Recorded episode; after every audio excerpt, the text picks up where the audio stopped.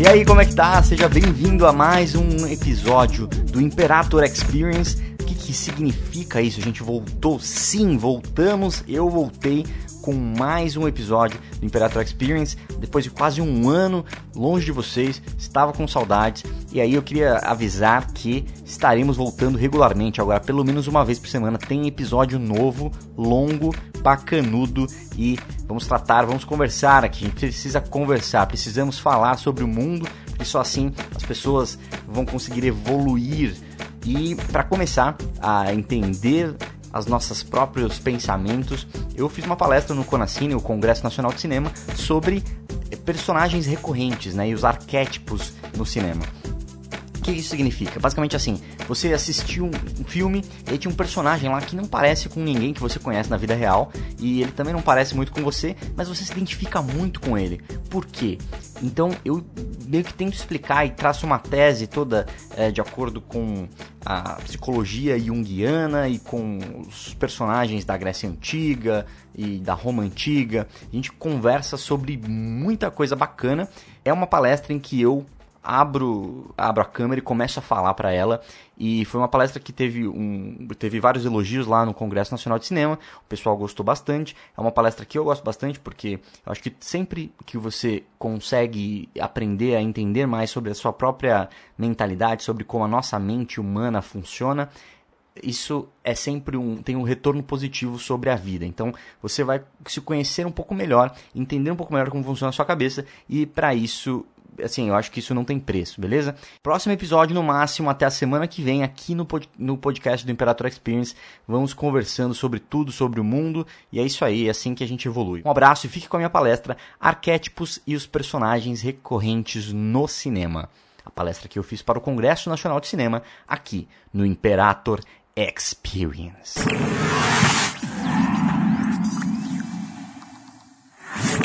Olá, seja muito bem-vindo à primeira palestra do Conacine, edição número 3, edição de 2016. Seja muito bem-vindo.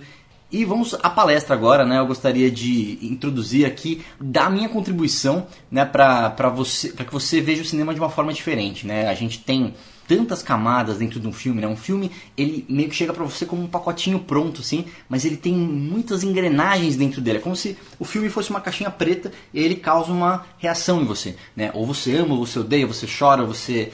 Enfim, você, isso causa uma conexão emocional, né? E os grandes diretores, eles sabem como, como é, orquestrar todas essas partes para transformar, é, para tocar o público certo? É uma frase que o Tarantino sempre, sempre gosta de usar, é que ele gosta de tocar o público como se fosse um violino. Ele, o prazer dele é ele fala assim, ah, agora eles vão ficar surpresos, e você fica surpreso. Agora eles vão ficar tristes, você fica triste.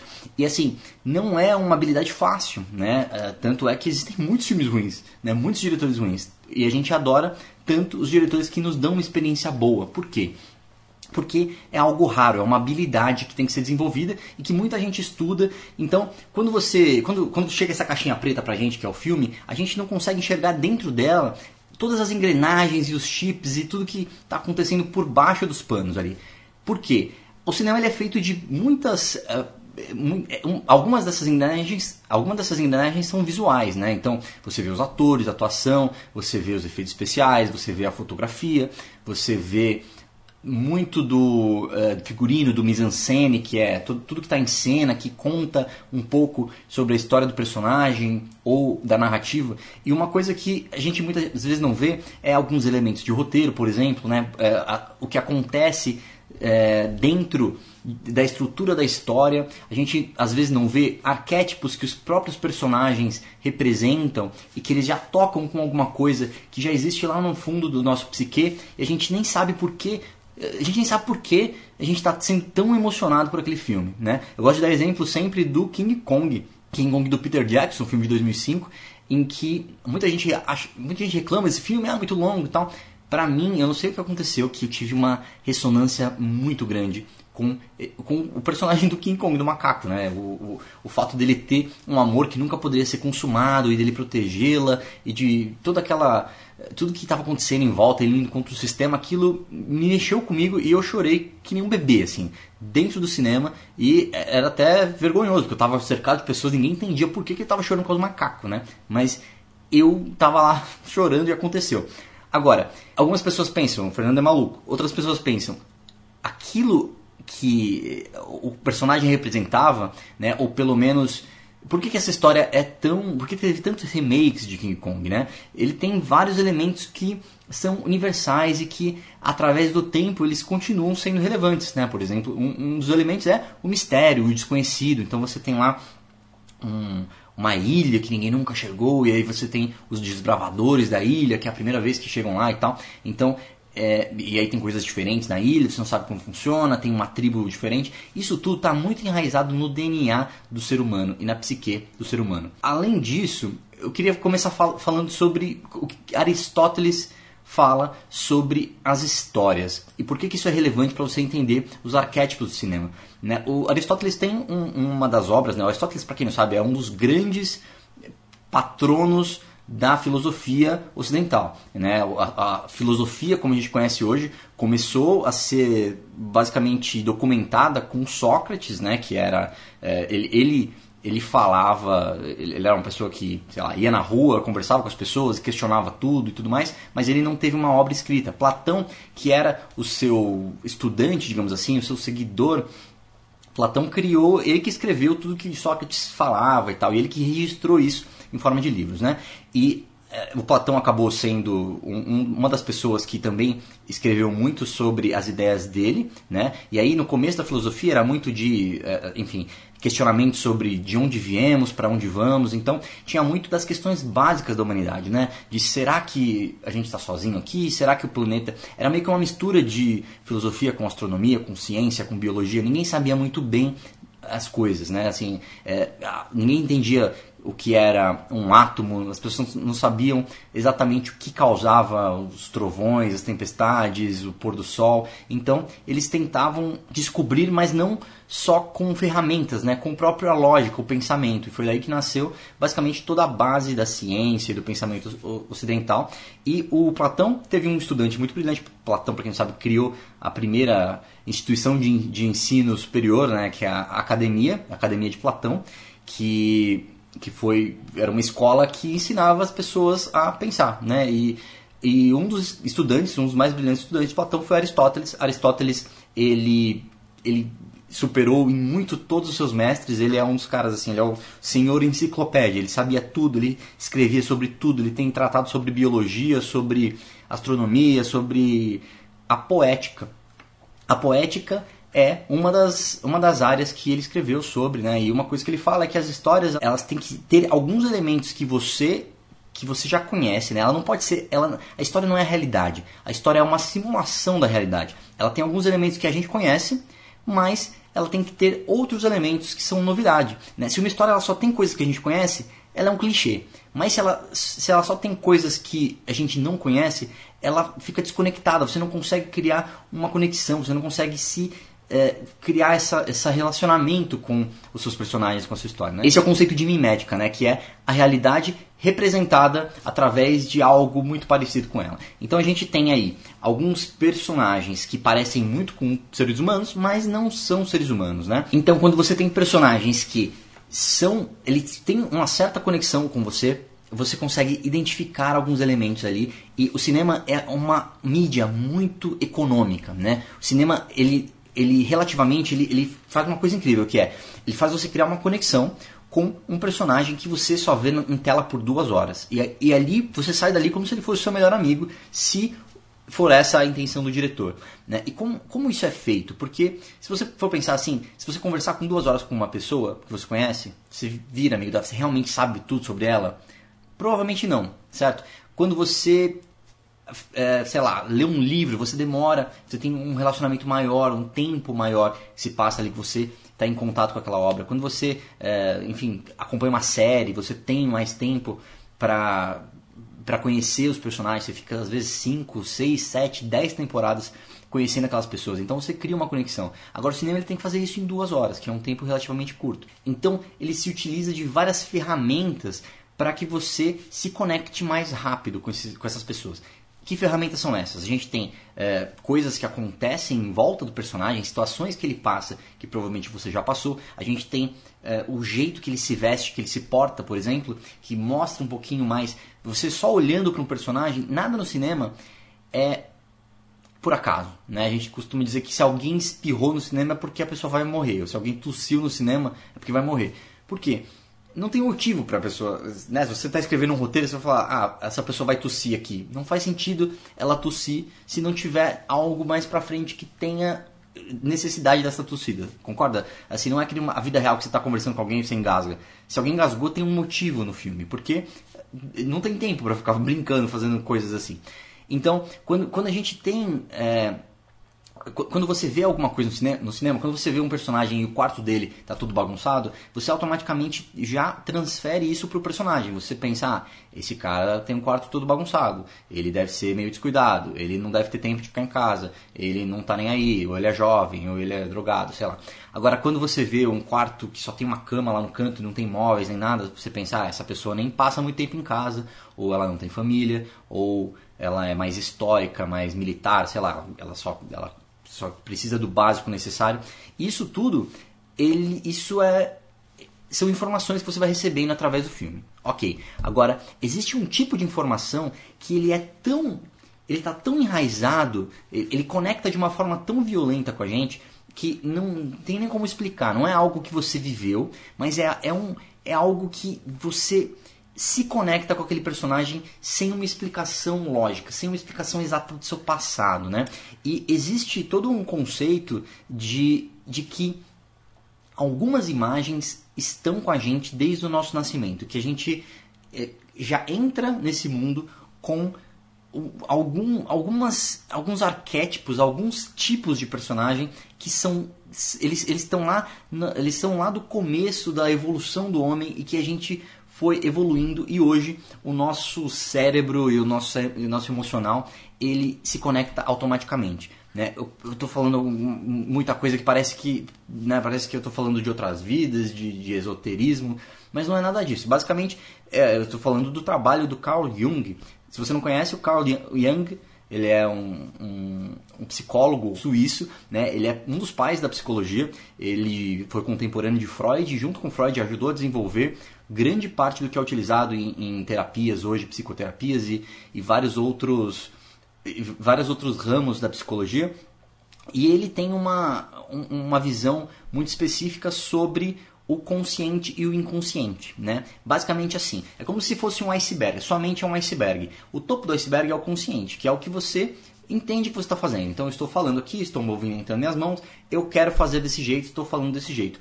O subconsciente, ele age de uma forma a influenciar o consciente. Como? Através de, é, enfim, coisas que aconteceram no meu passado, é, necessidades que eu tive quando era criança e não consegui, então eu ajo de uma certa forma. Se você vê alguém muito reativo, a pessoa muito brava, geralmente é porque alguma coisa no subconsciente dela faz com que ela seja assim e ela reage meio sem pensar, ou é, você pisou num calo emocional que ela tem que nem ela sabe, que ela tem, nem entende direito. Então o nosso subconsciente é meio que um, um emaranhado de histórias e situações que você passou, e coisas que você viveu, e coisas que você precisava e não teve, e traumas de infância.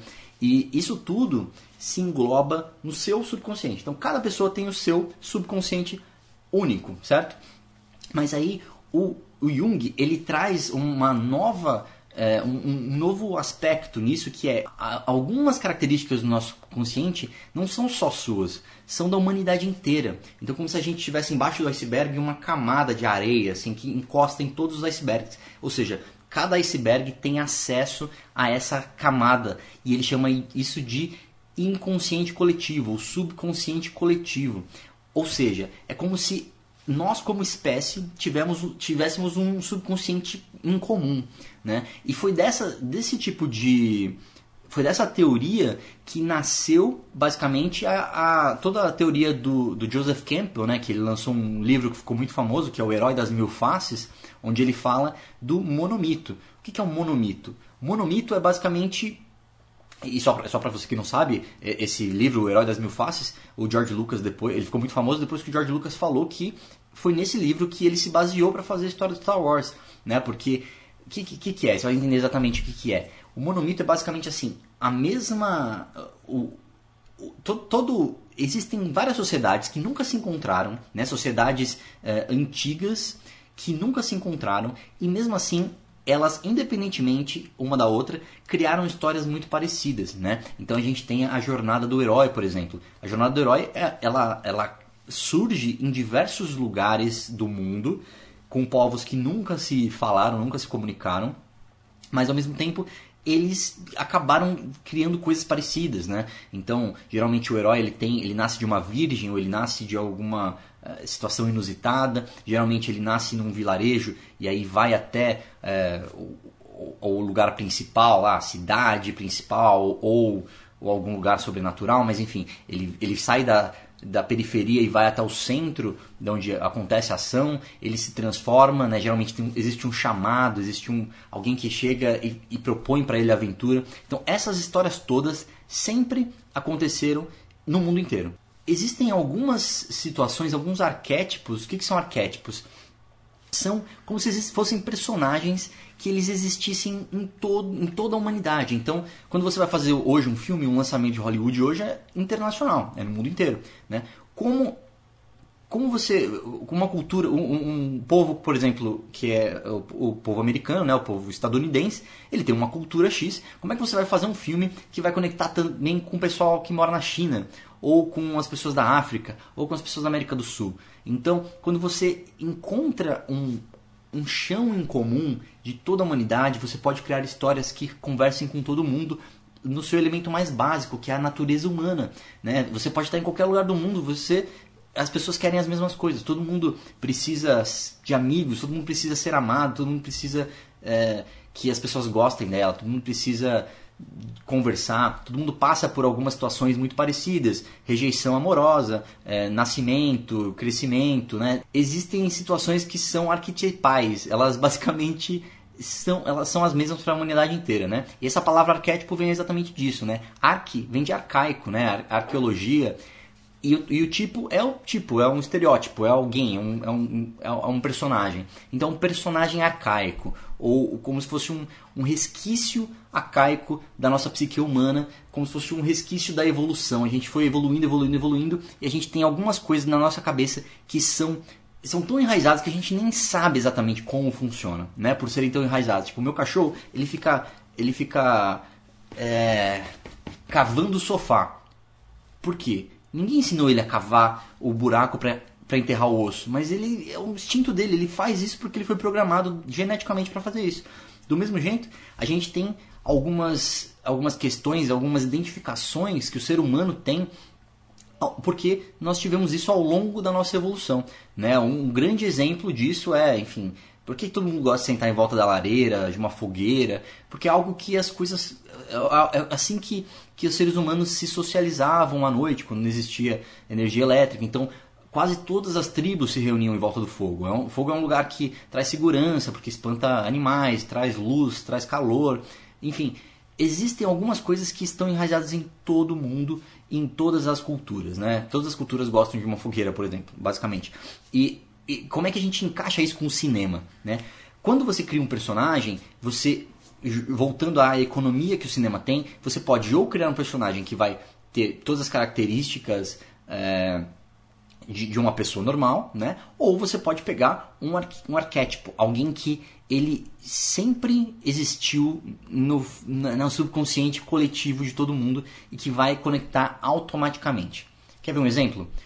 Um toda tribo geralmente tem alguém mais sábio, tem alguém que tem mais experiência de vida, tem alguém que dá conselhos, tem alguém que, que é um líder, né? Então nós temos alguns arquétipos que fazem a vez de um líder da tribo ou alguém que alguém que você é, busca conhecimento. Então você sempre vai ter o sábio, por exemplo. O sábio é alguém que é um, geralmente é um velhinho, é alguém que já viveu muito, que já sabe como as coisas funcionam e podem, pode ajudar os personagens mais jovens e mais perdidos, geralmente.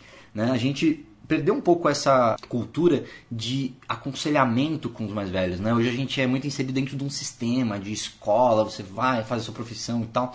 Antigamente as pessoas conversavam mais com os mais velhos e eu acho que isso está voltando um pouquinho com, com enfim, é uma, faz parte até da cultura, por exemplo, do Silicon Valley, né, que de, de empreendedorismo, em que o, o mentoring, né, você ter pessoas que empresários mais velhos que já passaram por aquilo mentorando pessoas novas. E aí você pergunta pô se um cara é um CEO da empresa o cara ganha milhões para que, que ele, ele vai ficar ensinando o cara mais jovem porque ele também tem satisfação nisso, né? Ele faz parte do, do ser humano, você ser ajudado, pedir ajuda quando é jovem e essa relação aprendiz e mestre, né, que faz, ela faz muito sentido para o ser humano. E mesmo que muitas vezes não existe nada assim que um vai ganhar com o outro, com isso ou outro, mas eu mesmo já fui ajudado por vários mentores meus, né, figuras é, de, de pessoas mais experientes que me ajudaram sem nenhum motivo aparente, assim, ah, eles gostaram da minha cara, porque não tem não tem nada que eu pudesse dar em troca naquela época, entendeu? Então isso é, é, é, algo que você vê praticamente em, em assim tem muitos filmes é, e muitas histórias da literatura que existe essa relação de aprendiz e, e, o, e o mentor, né, e seu mestre. E aí você tem a figura do sábio, que é um dos arquétipos que, que Jung é, identificou. Inclusive o cinema com ele tem essa relação assim, o aprendizado que, que inclusive para mim que eu tive no cinema tem um pouco dessa relação de uh, aprendiz e mentor, né? E eu acho interessante isso porque eu meio que entrei nessa área de cinema simplesmente porque foi uma, era uma coisa que eu gostava. Desde criança eu gostava de cinema, assistia, a primeira vez que eu vi um filme legendado, eu falei, meu, que legal, achei que era... Porque quando o filme é dublado, parece que é uma coisa que é muito diferente da vida real, e aí eu achava uma coisa mais naturalista, assim, mais próximo à realidade de verdade, por mais que falasse outra língua, era alguma coisa, parecia o jeito que as pessoas se comportavam de verdade, assim. E eu comecei a gostar tanto de cinema, mas eu nunca entendi exatamente por que gostava daquele filme. Eu falava, putz, eu gosto desse filme, mas eu não estou entendendo por quê, assim. Por que que... As pessoas me perguntavam assim, Fernando, por que você gosta tanto de Kill Bill, tanto de Pulp Fiction? Eu ficava com um pouco atrás da orelha. Eu, eu sabia que era legal, eu sabia por quê, mas eu não sabia explicar. Então, quando eu comecei a ir atrás de tudo, aí que você começa a perceber, olha, como, como o Tarantino escolhe o take dele. Olha como ele treme a câmera aqui quando esse personagem tá, tá bravo e não treme aqui quando esse personagem tá tranquilo. Olha como ele usa algumas das alguns estereótipos de, por exemplo, esse uniforme aqui, né? Se eu, eu tô usando esse estereótipo, se eu tivesse aqui de camisa regata e, e cabelo bagunçado, nem tá tão bom também, né? Deve tá bagunçado. Mas você teria outra impressão de mim. Então os estereótipos funcionam. E aí eu fui começando a entender as, todas as, as ferramentas que os diretores usam. Isso me deixou muito animado né, com, com começar a enxergar padrões e começar a ir atrás de coisas que eu conseguisse encaixar nesse quebra-cabeças. Né? Então, assim, até hoje eu me considero um aprendiz, né? mesmo com tendo realizado três edições do Conacine, é, mesmo tendo lido vixe, diversos livros entrevistas, eu não sei quantas horas de entrevista eu já assisti de diretores famosos e não famosos e making off e entender, tentando entender assim a arte do roteiro, da direção de fotografia, porque eu tinha um sonho de fazer filmes, eu tenho o sonho de fazer filmes. Só que eu percebi que se eu fosse fazer um filme, a primeira vez que eu tentei escrever um roteiro, eu percebi que não ia sair, né? E que eu achava que era alguma coisa assim, ah, filme é uma expressão artística, uma história que você tem na sua cabeça, você vai lá, escreve e dá certo. E aí eu comecei a descobrir que não, que poucas pessoas são assim. Né? E mesmo as pessoas que são assim, elas são assim porque elas têm uma rotina específica. Por exemplo, Tarantino. Ele senta e escreve. Ele basicamente escreve como se fosse um romance e depois meio que transfere o romance para roteiro, que é uma forma de linguagem bem diferente. Né? Você tem que descrever as cenas, tem que ser curto, tem que ter diálogos, enfim e depois ele dirige. Então, para ele é uma coisa natural, mas por quê? Porque ele é um cara que sempre leu muito, é um cara que sempre assistiu muito filme, então o repertório dele é gigantesco, né? Então ele entende alguns arquétipos, algumas formas de história, ele assistiu muito western, que abusa, usa e abusa de, de arquétipos, de é, posição de câmera. E aí ele, ele, mesmo ele sendo um cara que escreve naturalmente, ele tem já dentro dele uma estrutura feita para tocar você, né? E muito poucos diretores gostam de falar da arte de fazer filme como se fosse uma coisa com técnicas, né? A gente é, ouve muito pouco sobre roteiristas e tal, e até eu lembro quando, quando teve a greve dos roteiristas, né? Eu assisti Quantum of Solace, que foi, foi na época da greve dos roteiristas de Hollywood, E o próprio Daniel Craig escreveu o roteiro do Quantum of Solace, filme do James Bond. E eu achei uma droga o filme, mas eu falei, aí falavam assim, ah não, é que teve greve dos roteiristas, tal. Eu falei, e daí, roteirista, tipo, o cara que escreve lá os diálogos, porque qualquer um escreve, né? Porque, né? O que, que tem? Mas aí que eu entendi, hoje eu entendo, né? Que o roteirista é uma parte essencial. E um bom roteirista ele entende da estrutura de um bom, uma boa história, né? Uma boa narrativa, o próprio o desfecho e tal, a escolha de personagem, a criação e escolha de personagens que são interessantes e que conectam com a gente de alguma forma, né? E aí, quando você não tem essas coisas, fica uma coisa assim, aí ninguém entende por que, que o filme é ruim, né? A maioria das pessoas não entende, e eu acho que é o papel um pouco do crítico de cinema educar as pessoas nesse sentido, né? Eu, como crítico de cinema, nunca gostei dessa palavra, na verdade, porque parece que a gente senta lá com uma cara feia e fica criticando o trabalho de outra pessoa, né? Não é isso que eu gosto de fazer. O que eu gosto é de sentar, olhar, assistir, absorver, refletir e compartilhar minha reflexão com, com outras pessoas, né? Existem pessoas que enxergam algumas coisas que eu não enxerguei e eu gosto de ler o que elas têm para falar e existem coisas que eu enxerguei que outras pessoas não enxergaram. Então é um processo de conversa e aprendizado da mesma forma que é o, a filosofia e todo, toda a evolução do pensamento, se você for é, na história da evolução do pensamento humano, né, é sempre em cima do que já existe, comentando e tentando entender mais coisas, né? E eu acho que a obra de arte, toda obra de arte, ela tem esse viés de ter alguma coisa para ser interpretada e tem muita coisa ali na obra de arte que nem o próprio artista sabe que ele colocou, né? Ele tem tanta coisa do subconsciente que acaba entrando numa história que uma pessoa olha de fora e fala: Nossa, você já, você já deve ter visto alguma, alguma pessoa falando alguma coisa em público assim, e você percebe mais sobre a pessoa é, do, mas ela não está nem falando dela, assim. Mas você percebe sobre ela porque as pessoas extravasam o que tem no seu subconsciente. Enfim, tem um, tem um ditado: quando Pedro fala de João, sei mais de Pedro do que de João. Ou seja, você sabe mais do interlocutor, da pessoa que está falando, do que da pessoa que ele que ele está se referindo, né? Mas quando, quando você começa a enxergar isso tudo, você vê que a importância da, de ter personagens que se conectam é muito grande. E aí o Jung, ele, ele, é um, ele foi um cara, né, um, um psicólogo suíço, ele cresceu basicamente muito sozinho, assim, o pai dele era fazendeiro, a mãe dele é, tinha depressão profunda, ela ficava é, muito isolada, e ele cresceu lendo livros da biblioteca do pai dele, né? E eram histórias, ele também teve uma educação europeia, né, que na época era muito voltada às artes clássicas, então muito a literatura grega, enfim.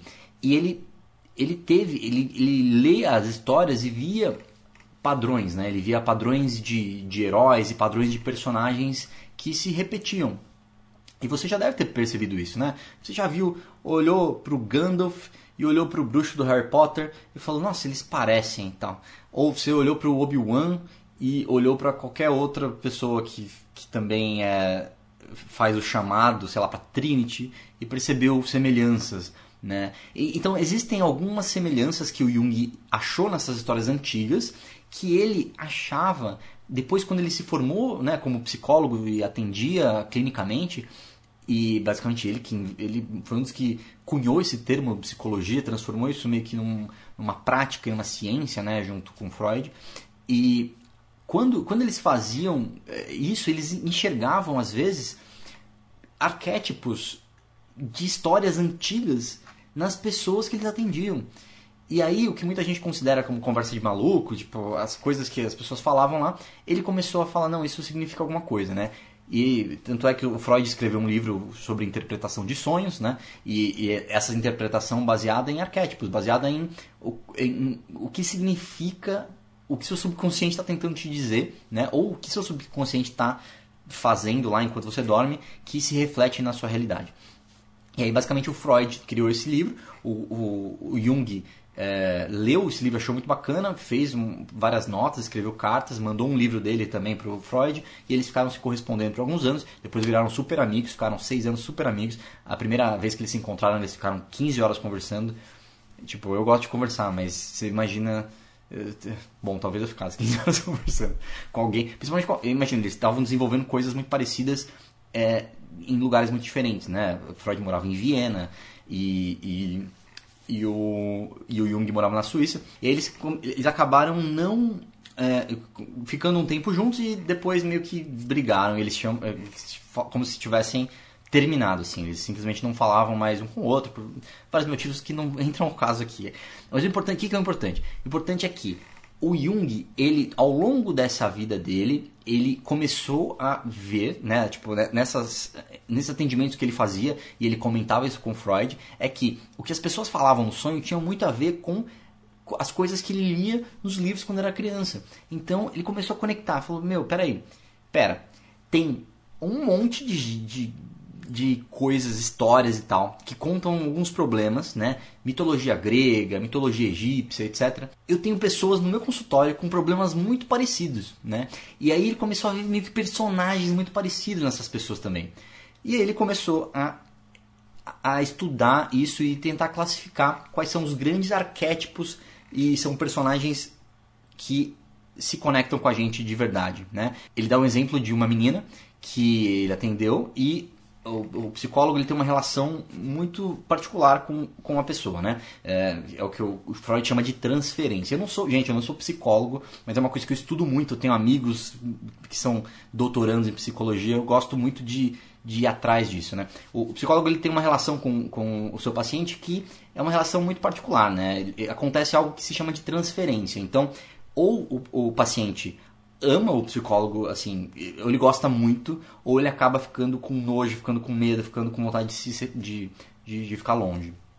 E é, uma coisa que não acontece é ficar indiferente, né, para um bom psicólogo. E aí, o que aconteceu? Essa menina, ela começou a transformar o Jung, né? Ela era paciente dele, uma menina, ele falou que era uma menina inteligente pra caramba. Ela começou a transformar ele num arquétipo de pai, um arquétipo de, de alguém que lidera ela, alguém que dá ordens, alguém que acolhe ela em momentos é, de dificuldade. Então ela se imaginava, ela disse que ela se imaginava muito pequenininha e ele segurando ela, tipo, ela sonhava assim com ele segurando ela é, no meio de um campo de, de soja e ela pequenininha, tal, umas coisas meio malucas assim. E aí ela queria sentar no colo dele e ficar chorando igual criança e tal. A gente vê essas coisas meio malucas, é bizarro, mas é, existe, né? Isso existe. Porque um monte de gente chora em filme que não tem tanta, tanta coisa para chorar assim. Filme, ele é basicamente uma realidade, como, como Aristóteles disse, ele é uma realidade que tem uma certa distância da realidade. Porque senão você vê uma tragédia se você não sabe, que, se você não tem um certo distanciamento, você não consegue ter consolação, você não consegue ter uma catarse ali. É por isso que a gente tem que ter essa mínima separação. Até histórias que são baseadas em fatos reais, por exemplo, no cinema, elas têm alguma coisa de diferente, né? É, voltando aos arquétipos, e aí o Jung começou a identificar e, e pensar como é que eu posso classificar todos os arquétipos mais comuns dos, da literatura, né? Da literatura e, e, e da, das histórias em geral, da narrativa humana. E foi aí que ele veio com uma lista de 12 arquétipos. O primeiro arquétipo é o homem comum, né? O cara normal, a pessoa do dia a dia.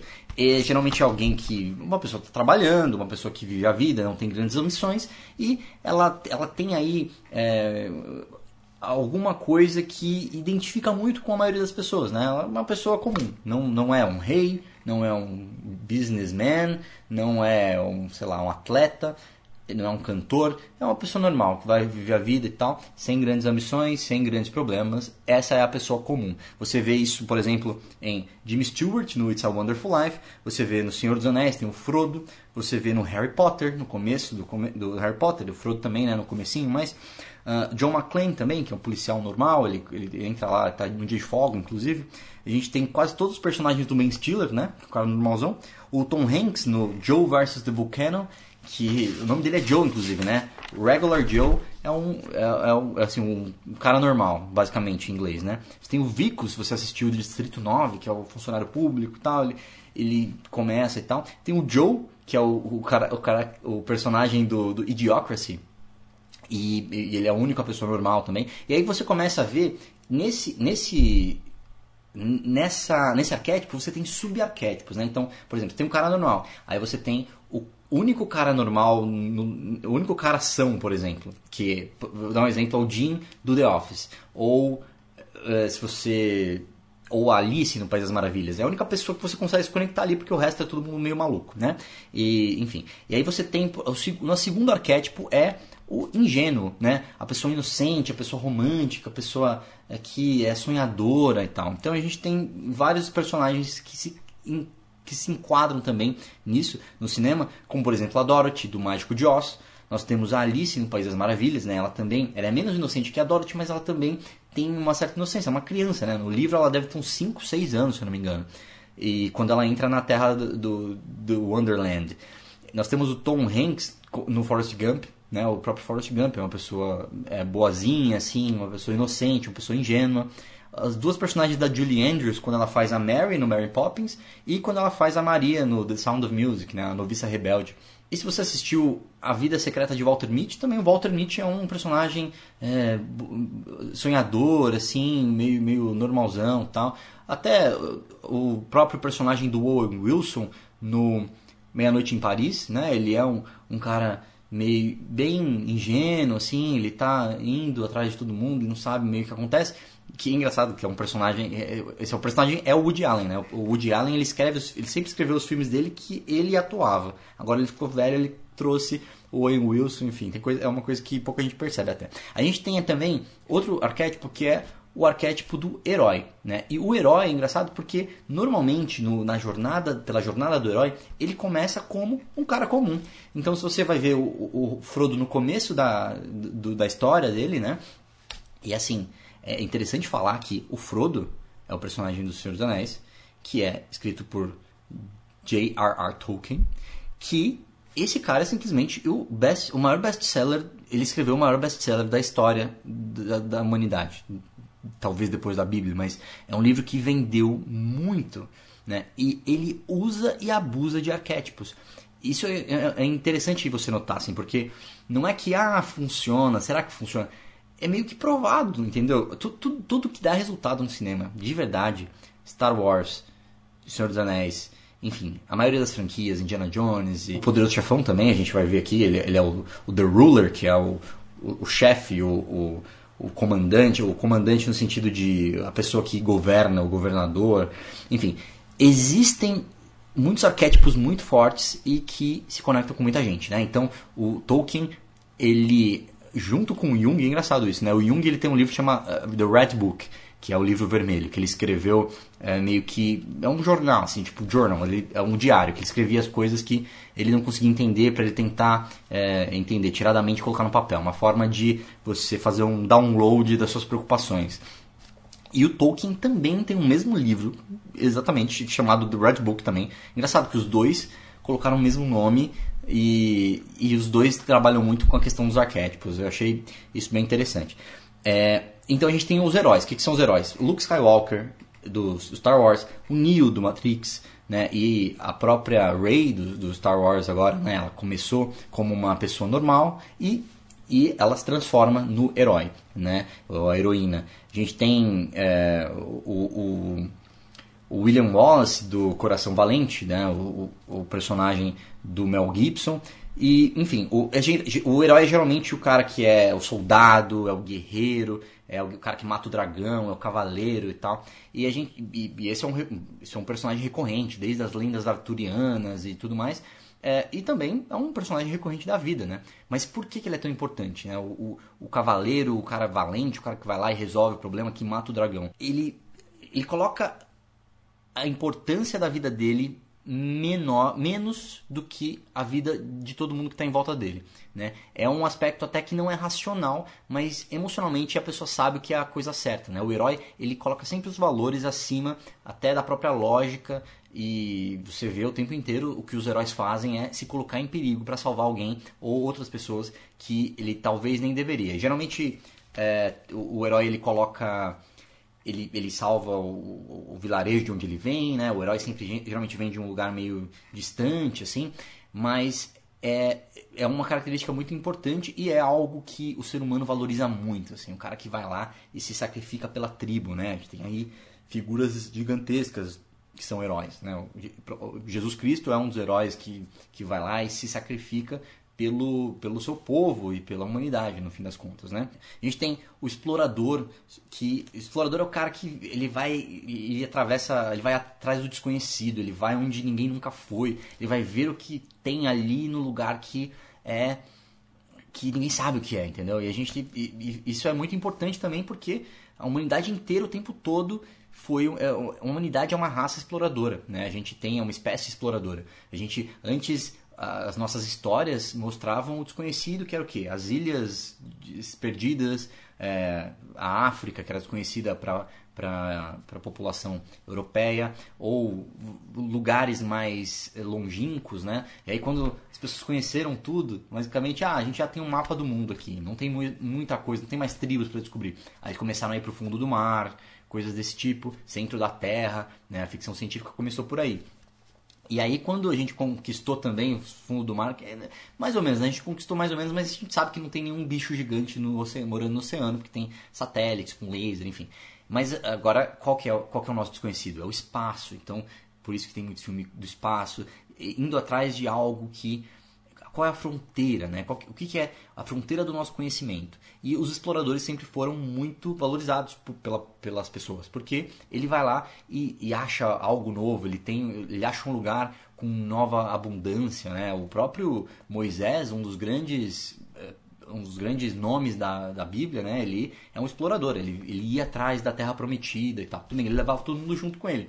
Mas basicamente vários exploradores faz, fazem isso, né? A gente tem é, toda a cultura de exploração marítima e tudo mais. Então é, o, é um arquétipo que, que a gente naturalmente respeita, sabe? É, a gente tem aí exemplos como o Capitão Kirk no Star Trek, né? Que ele vai em lugares é, ousando ir a lugares que nunca outro ser humano foi. Eu esqueci exatamente a frase, mas é basicamente isso. A gente tem o, o Indiana Jones, né, que é um, é um, um, um professor, ele é um cara é, da academia e tal, ele, ele, tem, dá aula em faculdade lá, um arqueólogo, fala 30 idiomas, mas ele vai atrás do, do desconhecido, ele vai lá pegar, pegar a arca, enfim, ele tem ele, ele vai onde não ele não precisaria ir, mas ele, ele vai até o, o, desconhecido e isso atrai muita gente, né? A Julia Roberts em Erin Brockovich, a gente tem também o Capitão Willard, né, que é o Martin Sheen no Apocalipse Now, que ele vai atrás do coração da escuridão, The Heart of Darkness, que é onde está lá o, o, chefão, que é o Marlon Brando, e, e é diferente porque é um, é, um, é um exemplo de um explorador que ele tem algo específico para explorar, mas mesmo assim é um mistério, é algo que é uma missão para um lugar desconhecido. Né? Então você vê geralmente muito isso também na obra do, do Tolkien, é, enfim, o Simba visitando o cemitério dos, dos elefantes, tem é, muita, muita coisa. Pensa aí em alguma coisa de exploração. Existe muito na história do cinema. A gente tem também uma figura que não é tanto utilizada, porque ela é um pouco, uma figura um pouco mais maternal e o cinema é, geralmente não tem, ou pelo menos historicamente não teve tantas protagonistas é, femininas, né? Mas o, o caregiver, a pessoa que caregiver é tipo a pessoa que cuida, a pessoa que nutre, a pessoa que ela, ela traz segurança, é a pessoa que quando alguém está doente ela vai lá e cuida, ela é enfermeira, sabe? É a mãe. Basicamente é a mãe quando você está gripado. Ele geralmente é muito altruísta e ele geralmente está ali para dar apoio a outro personagem, né? E mais um motivo de não ser geralmente o protagonista. Ele está ali para apoiar geralmente o herói ou alguém parecido com isso. Né? E a gente tem exemplos, é, a Sandra Bullock no The Blind Side, que é um filme recente, recente. a gente tem a Renée Zellweger, o papel dela no Mary, do Jerry Maguire, que, enfim, ela, ela, ela já era secretária, secretária é também alguém que cuida, alguém que toma conta das coisas, e ela, enfim, entra numa aventura para para dar, dar um pontapé nos sonhos dela, enfim, você assistiu, você sabe. A gente tem o Gregory Peck em To Kill a Mockingbird. Eu não vou ficar explicando cada um, porque senão a gente não tem tempo também, né? Mas a gente tem o rebelde, a figura do rebelde. O rebelde é o quê? É o cara que está lá contra as regras, ele questiona a autoridade, é, ele vai atrás de algo, ele toma decisões por si só, né? E a gente...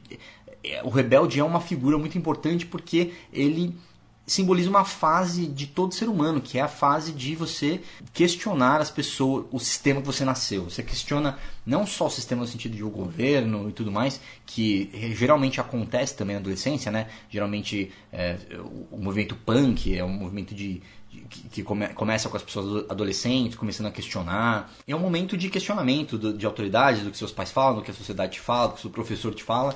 E quando você tem essa figura, ela serve como uma catarse para quem, principalmente para quem não passou por essa experiência, né? Às vezes a pessoa queria mandar o chefe tomar naquele lugar e não mandou. Às vezes a pessoa queria fazer tomar um rumo na vida dela, mas os pais não deixaram. Quando ela vê aquele rebelde, aquela pessoa andando de moto no meio do nada, isso é, isso alimenta é, o, esse ser humano. Então é um arquétipo que é sempre muito muito valorizado e, e, que é muito recorrente também no cinema. A gente tem o personagem do Johnny Depp no Fear and Loathing in Las Vegas, que é dirigido pelo Terry Gilliam. Ele, esse filme ele, ele, conta a vida de uma, um personagem da vida real que, enfim, ele usava muitas drogas e tal, então, tipo, é um rebelde clássico, assim, ele vivia a vida do jeito dele, e ele, é um, ele era um cara, assim, na vida real mesmo, né, ele, ele pensava dessa forma, e ele, pra você que conhece, ele criou o termo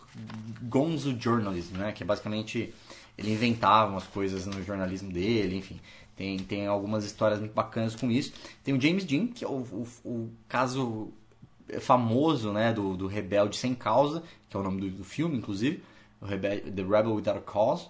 A gente tem o Schwarzenegger no Terminator, que é um rebelde robô, né? Ele se rebela contra os próprios mestres dele. Tudo bem que ele é hackeado e programado por um, por um humano, mas é, a história é basicamente a mesma. Ele se volta contra o sistema que era para ele ter sido criado.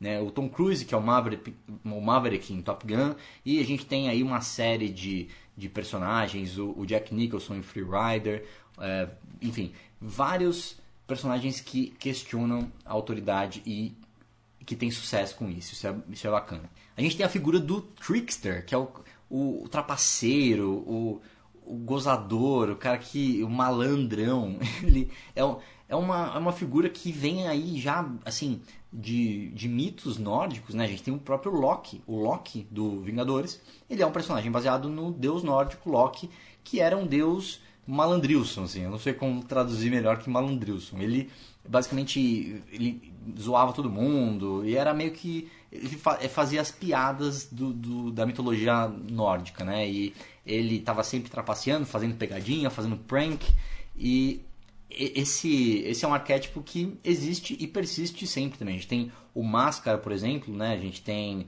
todos os personagens basicamente do Ed Murphy, são um trickster, né? Ele é meio malandrão, se você vê em desenho, tem o Pernalonga, o Pica-Pau, muita gente que é esse trickster.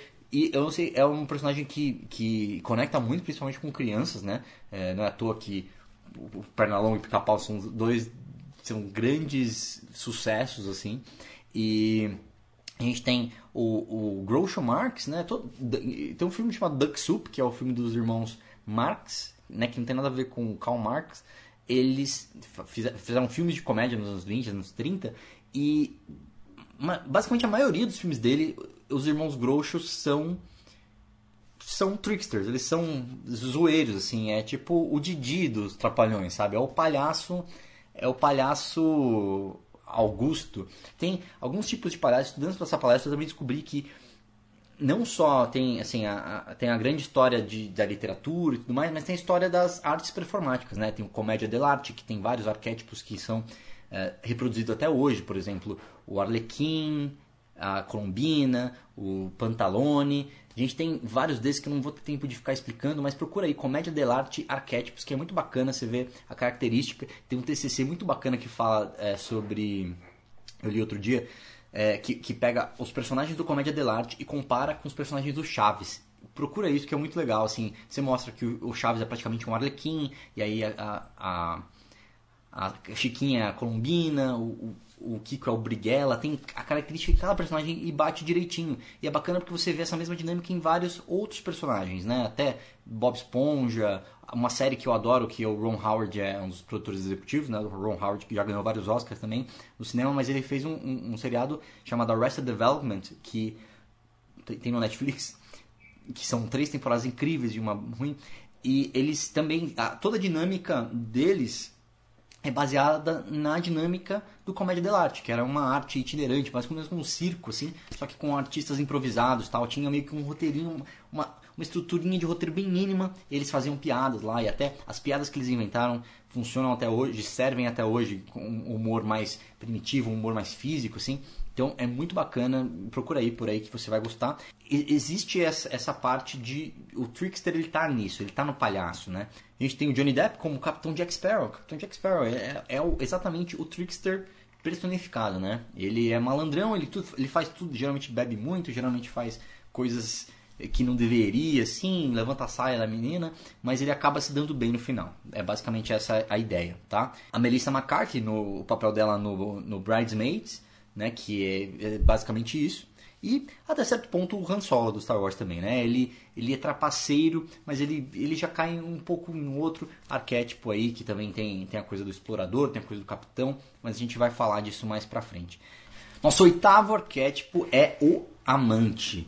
Não amante no sentido de, de cerca, o amante, o the lover, a pessoa que é o, o romântico, o par romântico de alguém. Então a gente tem aí, por exemplo, a Kate Winslet no Titanic, ou os personagens do Humphrey Bogart, que são no Casablanca, ou quase todos os filmes dele, que é o, o homem, que, que o, o, amante fatal, assim, o cara que ele, ele vive para viver aquele amor, sabe? Basicamente o Ryan Gosling no The Notebook. Ele, ele é a pessoa que vive em função de um amor, né? E aí o Comédia dell'arte também, ele já tinha lá os enamorati, é, Shakespeare, né, usava muito esse, esse, esse arquétipo, porque é um arquétipo que todo mundo também se conecta, né? Tanto homens quanto mulheres, é uma coisa muito específica que todo mundo passa, né? Porque a gente foi programado pelo nosso DNA para querer reproduzir, para querer fazer sexo. Então, seja ele com quem for, certo? Uma, um, um, outro arquétipo muito interessante é o criador, né? O, tipo, o inventor, o cientista, o inovador, a pessoa que inventa coisas, cria coisas. E aí a gente tem novamente vários sub. Todos esses têm vários sub-arquétipos, né? Por exemplo, o inventor, você tem o, o professor maluco, né? Que é o cara meio é, desligado, mas que ele, ele é professor. Tem um filme da Disney que chama que The Absent Minded Professor. Tem o Flubby. Flubby? Que é o filme que tem o Robin Williams, tem Professor Aloprado, enfim, você sempre tem o, o cara que é o próprio Il Dottore, né, que é o, o doutor do Comédia dell'arte, ele é um personagem assim, que ele é todo erudito e tal, mas ele é meio atrapalhadão e tal, enfim é um dos arquétipos muito, muito recorrentes, né? Os escritores, todos os personagens mais artísticos, né? As pessoas que criam alguma coisa, os criativos, alguém que cria uma obra, os compositores, os cantores. Então, assim, o papel do Ray Charles, né? Do, do filme Ray, que ganhou o Oscar, que o Jamie Foxx ganhou o Oscar, é um criador. Se você vê o Ivan McGregor no, no Moulin Rouge, também, ele é um criador, ele é um artista, né? Você tem aí o próprio Jack Kerouac on the Road, o Jim Carrey que faz o Andy Kaufman, né, que foi um personagem que realmente existiu no The Man on the Moon. Outro arquétipo que é o governador, governante, a posição de autoridade, a pessoa que é tipo o rei, é o, do, o, o chefão da máfia, o, o poderoso chefão, por exemplo, Don Corleone, né? Esse título é uma tradução muito bizarra, que é engraçado como como é um filme bom? Todo mundo acha que é normal essa tradução, mas é uma tradução bizarra. O Poderoso Chefão. Se esse filme fosse lançado hoje, todo mundo ia dar muita risada e reclamar muito desse título, né? O Padrinho. É, então, Don Corleone, por exemplo, um chefão da máfia, né? E Michael Corleone também, se torna essa figura de que governa a porra toda, né? O cara que, por exemplo, o próprio Pablo Escobar no Narcos, né? Ele, ele vira, né? Ele não é governando, não é político, não é nada, mas ele, ele que manda em tudo ali. Então, é, geralmente os reis, né, o, Aragorn, é, no, no Senhor dos Anéis, enfim, todos os papéis de reis da história do cinema, você tem o, o the ruler, né, você tem o cara que governa todo mundo, e geralmente se é um bom personagem do bem, ele, ele é ele, ele, tem as melhores intenções, ele é alguém com princípios, com escrúpulos e com bondade, generosidade, etc. Se é um personagem mais. E todo arquétipo ele pode ser virado para o bem ou para a sombra, né? Você pode ter o, o, o, cara que ele é megalomaníaco pelo poder, enfim. Tem, você pode trabalhar os dois lados aí. E aí a gente tem, por exemplo, Don Corleone, o Leonardo DiCaprio no, no, como Howard Hughes, né, o aviador. Você tem o próprio cidadão Kane, né, Orson Welles, que faz e dirige o filme. É, ele também, né, porque ele é, ele é um, um super empresário que comanda todas, toda a imprensa americana, então ele, ele também é um, um exemplo disso. A gente tem também o sábio, né? eu já falei, aquele o velho, mais experiente e tal, que a gente pode falar com, que é o Obi-Wan, por exemplo. O Obi-Wan é um velho sábio que vai passar todo o seu conhecimento ao Luke Skywalker. A gente tem aí o professor Dumbledore, né, que é um personagem que tem toda essa carga que vai passar para o Harry Potter, o papel do mentor, né? o famoso papel do mentor, né? o, oráculo de Matrix, que é o sábio, o, todos os filmes que envolvem Grécia, você tem lá o oráculo de Delphi, que são, são é, é onde os reis vão pedir permissão para fazer as coisas e tal. Nem sempre eles são realmente. Né? Você pode ir pro lado da sombra lá, o sábio que, que engana e tudo mais, como acontece em 300 de Esparta.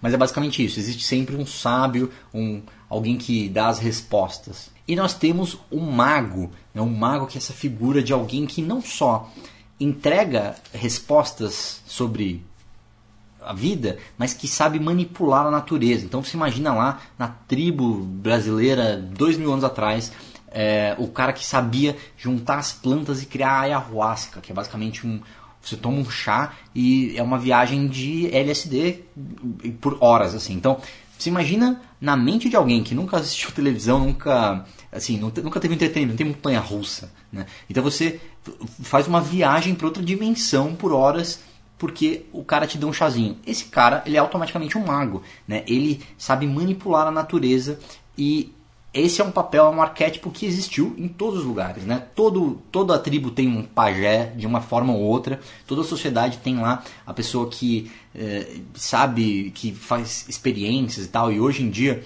isso pode se tornar uma figura mais científica, né? O cara que é, ele cria coisas novas, então um cientista que está inventando, sei lá, uma partícula uma antimatéria, alguma coisa assim. Então, esse é um, um arquétipo que que pega muito também porque ele, ele é algo que, que volta sempre às nossas origens, né? A nossa ancestralidade. A gente tem aí como exemplo o Merlin, né, em Camelot, que é todo Merlin basicamente é isso, é um mago, né, o, The Wizard. A gente tem o Gandalf no Senhor dos Anéis, basicamente números ilimitados de velhinhos que manipulam a matéria, que são magos e tudo mais. Então, isso é algo importante e que conecta muito com os nossos com os nossos nossas emoções, nossa psique de forma mais profunda.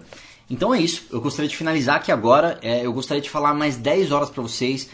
É, na pesquisa desse, dessa palestra, eu descobri tanta coisa para adicionar ao meu assunto principal, que era o que eu sabia, mas é triste não conseguir colocar isso tudo no formato de uma palestra. É, eu sei que eu vou fazer outras palestras sobre assuntos complementares, né? Então, se você tem interesse, você pode assinar o Conacine, o Clube Conacine, que você só você entrar em conacine.org/clube e você vai ter acesso lá a todas as palestras de todos os congressos e mais as próximas, que a gente vai ter duas por mês a partir de agora. Mas o que eu queria fazer não é um jabá, não. Eu queria só falar que tem tanta coisa que eu queria colocar nessa palestra que não vai dar tempo, né? Eu não quero fazer uma palestra muito cansativa. É a primeira palestra da, da nossa desse congresso, da nossa semana do cinema. Então eu quero te deixar com gostinho de quero mais para que você ainda tenha 29 palestras muito top para assistir, certo? Então assim, se você saiu daqui com várias questões levantadas, ótimo, é isso que eu quero. Eu não quero, eu não tô aqui para dar respostas definitivas. Eu tô aqui para você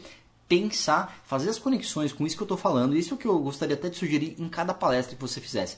É, você vai ter vários. Primeiro, você vai ter um monte de filme para ver, tá? Muito filme para ver. Aqui, sua lista de cinema vai sair abarrotada. Segundo, você vai ter várias conexões, vários pontos que você vai começar, mas assim, a maioria dos palestrantes começa e explica alguns pontos, tem, alguns explicam profundamente os pontos, só que uma coisa que você vai ter que fazer, porque a palestra não tem um tempo infinito, né? É, você imagina, para você fazer uma palestra, o tempo de pesquisa demora horas e dias às vezes, né? Às vezes não, sempre. É difícil condensar isso num formato que seja é, consumível no formato de uma palestra. Então, o que a gente faz é colocar o máximo possível aqui dentro. Eu coloquei aqui várias ideias que talvez você já tinha ouvido falar, talvez não, né? Talvez você tinha ouvido falar no consciente, no inconsciente coletivo, subconsciente coletivo, talvez não, mas eu, eu quero entregar vários conceitos para você, né? E te dar a maior é, profundidade em cada um que eu possa, mas você pega esses conceitos depois e vai pesquisar. Tem muita coisa bacana é, sobre arquétipos, sobre psicologia no cinema. Isso tudo a gente vai tratar muito bem em outras palestras. Eu vou fazer palestra aqui no Conacine para sempre. Então, se você gostou, pode ficar tranquilo, porque vai ter sempre palestras novas minhas. E eu, o meu único pedido para você é que pega isso que eu coloquei agora e comece a prestar atenção. Nos próximos filmes que você assistir, você está identificando algum desses arquétipos, eles estão sendo muito bem utilizados. Quando eles são bem utilizados, eles geralmente têm é, um, um, personagem multidimensional, tem alguns arquétipos de uma vez só, né? Então, por exemplo, Indiana Jones ele tem, ele tem ali uma coisa meio de sábio também, porque ele é um professor de faculdade. É, ele tem alguma coisa de, de, explorador. A própria Dorothy tem a exploradora e a inocente. Tem vários personagens misturados e a transição de um personagem para outro e às vezes os personagens se comportam de formas diferentes conforme eh, o jeito que a situação da vida delas. Então, assim, ao longo do tempo, quanto mais único, e se o personagem segue exatamente a cartilha, ele vira clichê, né? Se tiver outro mago exatamente como Gandalf, é o Gandalf, entendeu? Agora, se você pega isso e coloca um outro elemento, é um mago, mas ele é jovem, mas ele tem um problema amoroso, enfim, você tem aí inovações o tempo inteiro. Então, é, mas perceba que no cinema e na arte em geral, a inovação é quase sempre o quê? Aliás, 99,99% das vezes é o que? Você pega alguma coisa que já é conhecida, que dá certo, mistura de um jeito novo e entrega para você. É basicamente isso que funciona muito bem e que é o que a gente gosta, né? A gente gosta de filmes que a gente cria conexão e, é como Aristóteles falou, não pode ser totalmente mais do mesmo porque é clichê, mas também não pode ser totalmente diferente porque senão você não se conecta, certo? Então é isso. Espero que você tenha gostado dessa palestra. Espero que você esteja animadíssimo como eu tô para assistir todas as outras palestras que tem. E se você perder alguma palestra, entra lá em conacine.org/clube ou clique em algum banner aqui do lado que tem se você já está assistindo no clube, seja bem-vindo ao clube. A gente tem aí mais de 100 pessoas que já se inscreveram para fazer parte do Clube Conacine. Então, assim, eu estou muito animado com isso e é, esse é um projeto que agora o Conacine tem o ano inteiro, né? Que a gente vai ter duas palestras por mês e eu quero que você esteja lá dentro com a gente, beleza? Um abraço, até a próxima e tchau! E aí, gostou da palestra? Espero que sim se você está até aqui até o final, espero que você tenha gostado, né? Porque ninguém colocou uma arma na sua cabeça. Então, acho que você gostou. E se você teve algum insight, se você entendeu mais sobre a vida com ele, a minha missão já está cumprida. E tem algumas pessoas que me perguntam, né? O Conacine já aconteceu e durante o, o, o, evento, a gente teve aí mais de 30 palestras esse ano. Esse é o terceiro ano que a gente tem o evento do Conacine. E muita gente me pergunta, Fernando, como é que eu assisto as palestras antigas do Conacine? Né? Assim, tem mais de 70 palestras já que a gente faz, palestras sobre cinema. É, e eu sempre nunca tinha muito um, uma resposta, assim, porque as inscrições para o Conacine meio que são fechadas, né? Então acontece uma vez no ano e depois acaba. E aí a gente criou o Clube Conacine agora. O que é o Clube Conacine? É um lugar que você entra e você tem acesso a todas as palestras, né? É uma assinatura paga, então não, as palestras não estão lá de graça, mas são palestras que muita gente, mas é um precinho muito camarada, quase de graça. É, mas é, uma, é, assim, muita gente bacana, são mais de 70 palestras, a gente tem duas palestras por mês lá. O Clube Conacine é onde eu hoje de, me dedico assim 90% do meu tempo é, para tra trazer conteúdo bacana, criar coisa legal. É claro que eu tenho também o, o videocast Os Bons Companheiros, que tá lá em osbonscompanheiros.com, mas o Clube Conacine é o lugar que eu é onde eu estou me dedicando profissionalmente para criar cada vez uma coisa melhor. E além de tudo, você tem você tem lá todas as palestras, além disso, você tem um grupo no Facebook onde eu estou presente, vários palestrantes do Conacine estão presentes. E todos os grupos, os membros do, do Conacine. Então, a gente tem lá quase 200 membros no, no grupo atualmente, né? Quase todo mundo que está dentro do Clube Conacine e a conversa lá é sempre bacana sobre cinema e sobre linguagem cinematográfica, história do cinema, tudo mais. Se você curte essa, essa área, se você curte essa arte, entra lá em conacine.org barra clube. Conacine, de Congresso Nacional de Cinema, conacine.org barra clube, e aí você vai, você vai conseguir se inscrever lá se as inscrições estiverem abertas, né? Durante essa semana as inscrições estão abertas, eu não sei se vai estar na próxima semana. Se não estiver aberta, você coloca seu e-mail lá para entrar na lista de espera, que assim que a gente tiver alguma abertura, eu envio o e-mail para você. te avisando, beleza? Então é isso, a gente se vê na semana que vem com mais um episódio do podcast Imperator Experience. Talvez com alguém muito bacana, talvez simplesmente eu falando aqui sozinho para você, beleza? Se você está aqui, eu te agradeço muito, por quê? Porque você está gostando do meu trabalho e eu não estou falando sozinho na frente de um microfone que eu paguei caro nele então, eu espero que outras pessoas estejam ouvindo, ouvindo, né, pelo número de downloads. Eu estou feliz que as pessoas realmente ouvem. A gente tem as estatísticas e dá para saber que as pessoas realmente ouvem. Então, se você é uma dessas pessoas que ouve, eu queria te agradecer, né? Você está aqui contribuindo muito. Assim, a minha missão é falar coisas interessantes e que ajudem a transformar a vida das pessoas. E se você está aqui até, até o final do podcast, significa que você está sentindo algum benefício, né? Ninguém fica ouvindo uma hora de áudio sem tirar nenhuma, nenhum benefício para si próprio. Então, espero que você esteja bem, espero que a gente, se você esteja evoluindo e a gente se vê no próximo episódio de Imperator Experience. Aquele abraço, tchau, tchau.